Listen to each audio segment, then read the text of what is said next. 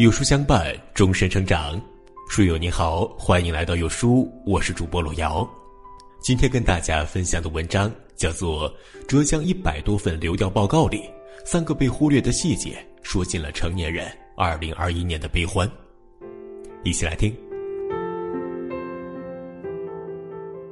年末的疫情居然来得如此猛烈，数天之内，截止十二月十七日十六时，浙江三地累计感染者已经高达四百二十一例。仅是绍兴一市就有三百二十九人确诊，还有两例无症状感染。十二月初，一个男孩感染新冠，又从外地回绍兴参加奶奶的葬礼，而一同参加葬礼的还有附近菜市场内的摊主。病毒就这样钻进了一桩白事的空子，由此散播出去。感染的人全都是卖菜的、买菜的普通民众。正因如此，在绍兴政府公布的确诊病例流调报告里。这个城市最真实的平凡人生被尽览无余。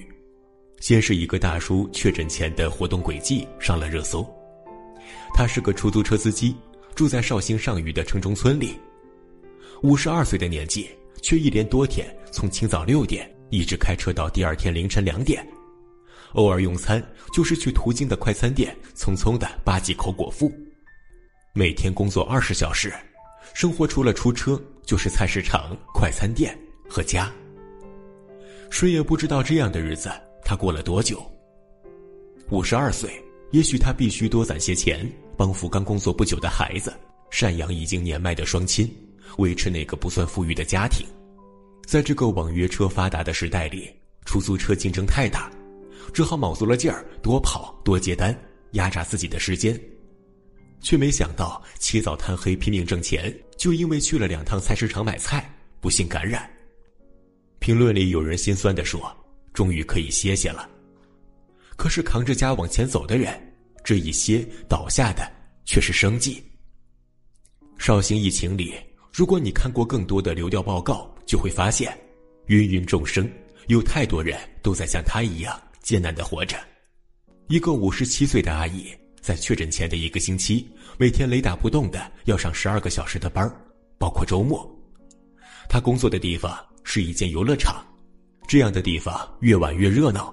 五十多岁的阿姨每晚九点才能下班，仅有的两天休息日，也只是在楼下的超市里转了转。回到家里，或许又是不停的忙碌家务。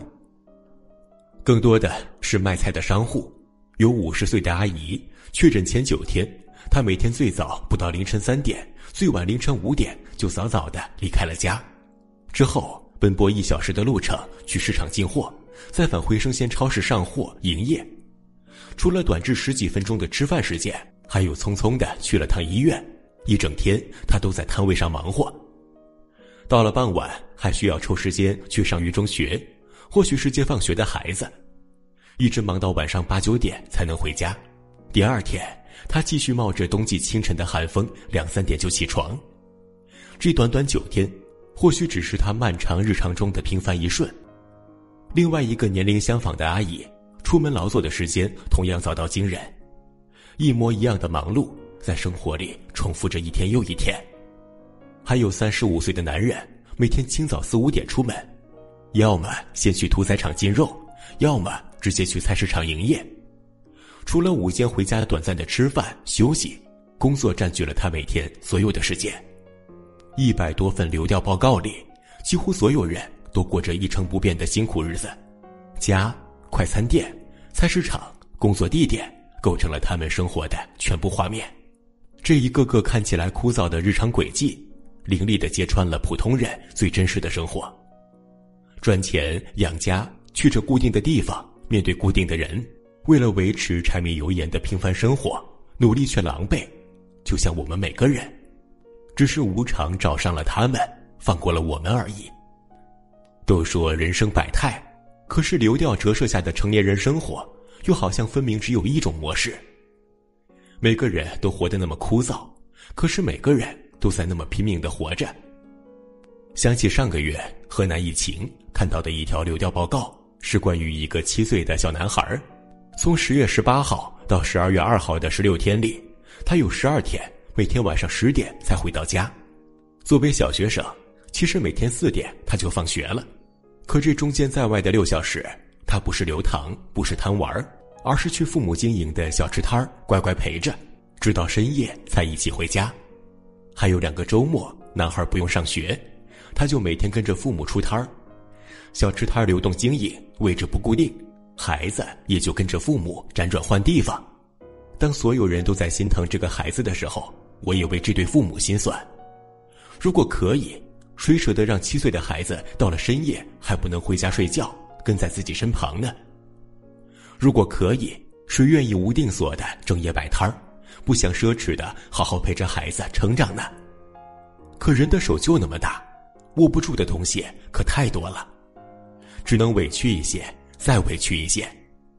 毕竟那慌慌张张求来的碎银几两，能让父母安康，护幼子成长。除了自己，谁也不敢辜负。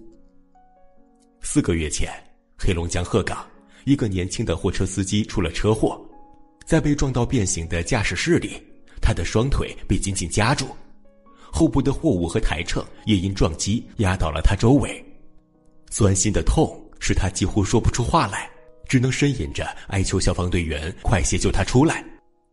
消防队员们努力救援时，他的妻子打来了电话，他立马鼓起了力气，请在场的人们不要发出声音。我老婆怀孕了，不能让她知道我出事儿了。接着，他换上最温柔的声音，告诉爱人一切平安。消防员清理着他身边的重物，拿起一个盒子，他不停的提醒。轻点儿，那里面是钱。有人劝他受了重伤，这时候先别操心了。他只是一遍一遍的念叨：“不管不行啊，我老婆马上要生了。”或许一个合格的成年人就从来不是为自己而活。我们身后还有沉甸甸的担子，面前还有无数褶皱等待被熨平。于是呢，我们藏起了眼泪，把崩溃调成了静音。可若不是需要扛起一切，谁又愿意负重前行，拿命换钱呢？我们只是希望，在家人需要时，我不会囊中羞涩，只是因为不想为了钱和谁低三下四，不想为了钱去麻烦别人。那些看起来微小的心愿，却大到能够撑起成年人所有的坚韧。撕开生活的本来面目，你会发现，成年人的世界早已千疮百孔，不堪一击。谁的生活都是一地鸡毛，不断缓慢受锤。买不起房子，结不起婚，不敢要孩子，工作没有任何起色，发际线在日渐后退。成年人的泪，像卡在嗓子里一个咳不出来又咽不下去的异物。可当你抬起头来，想喊出心中的委屈，却沮丧的发现举目四望，谁也帮不了你。边境线上的黑龙江，疫情总在反复。因为又一波新增病例的出现，最近哈尔滨餐厅不允许堂食，外卖点的也少了。一对做餐饮的夫妻望着空空荡荡的、没有一个人的餐厅大堂，突然就心酸的抱在了一起，什么话也说不出来，唯有放声大哭。到现在我才看懂那句话：少年们大声哭喊的都是梦想，中年们无声泣诉的都是人生。悲伤的是。生活的一锤接一锤，不是所有人都能扛得过去的。前段时间看到个消息，郑州一位四十二岁的饭店老板烧炭自杀了。四年前，男人和妻子离异，拿着仅有的三十万元开了这家饭店，门面租金每个月就两万多，他还租了两室一厅的房间给雇员居住，投入这么多，为的是人到中年了，好好干出一番事业。可是开业没多久。门口修路，让饭店门可罗雀。紧接着，疫情导致他频繁关店歇业，之后又是暴雨、洪水，门口路面被冲至坍塌，行道树也倒进了坑里，堵住了店门前的路。店开不了了，靠外卖维系，生意一天比一天艰难。可是还有租金和开销，他只能花光了积蓄，还借了债。没想到啊，八月洪水刚去，疫情又来了。男人再也没能扛下去，在他最后一条视频里，镜头晃过店铺里那不知空了多久的一把把桌椅，晃过鱼缸里那一条不知臭为何物的自在的金鱼，他重重的发出了一声长长的叹息。一个月后，他在网上买了炭。自杀前一天，他一一安排好了所有的事情，结算了供应商的欠款，把仅剩的八百九十块钱全部转给了女儿。他还留下了三封遗书，告诉员工和房东不要担心钱的问题，以及请求家人原谅自己。村上春树写过这样一段话：这世上存在着不能流泪的悲哀，无法向人解释，即便解释，人家也不会理会。它永远一成不变，如无风夜晚的雪花，静静的沉积在心里。可一个人的心沉积了太多，是会被压垮的。你永远不知道，那个没能熬到天亮的人，曾经经历过多深的绝望。还有不到半个月，就是二零二二年了，想起来有些恍惚，好像上一次跨年还就只是在不久之前。到了一定年纪，就总是觉得日子过得太快了。怎么一年一年的什么都没有变化，就疏忽而过了？有的时候又觉得日子太慢了，日复一日的忙碌没有尽头，明知希望渺茫，还总是期待着新的一年能对我好一点。成年人不再相信许愿的意义，但依然会许愿，正应了那句：世界上只有一种英雄主义，那就是看清生活的真相之后依然热爱生活。就像那个在医院送餐不小心弄伤了后脚跟的外卖小哥，一瘸一拐依然忍痛奔波，有医生一眼看出异常，叫住了他，护士们也马上开始准备药品给他处理伤口。一个外卖小哥一天的疲惫和疼痛，融化在了一群陌生人的关怀里。就像那个年轻的妈妈，不知遇见了什么事情，一路走一路抹眼泪。一时想不开，他冲动着要带着年幼的孩子一起自杀。幸好一辆公交车路过，司机发觉不对劲，以惊人的速度冲出车外，在女人的一只脚几乎跨过栏杆之时，一把紧紧的搂住了她。生活里那些险些没跨过去的坎儿，因为一群人的善意而跨过。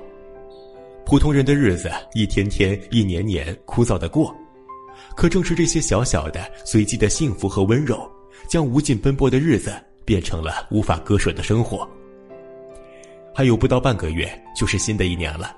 生活可能不会就此变得很好，但肯定也不会一直很糟。就像《银魂》里说的：“本想抬头挺胸前进，却不知何时就沾了一身泥巴。”不过，即使那样也能够坚持走下去的话，总有一天，满身的泥巴会干燥掉落的。朋友们，我们共勉。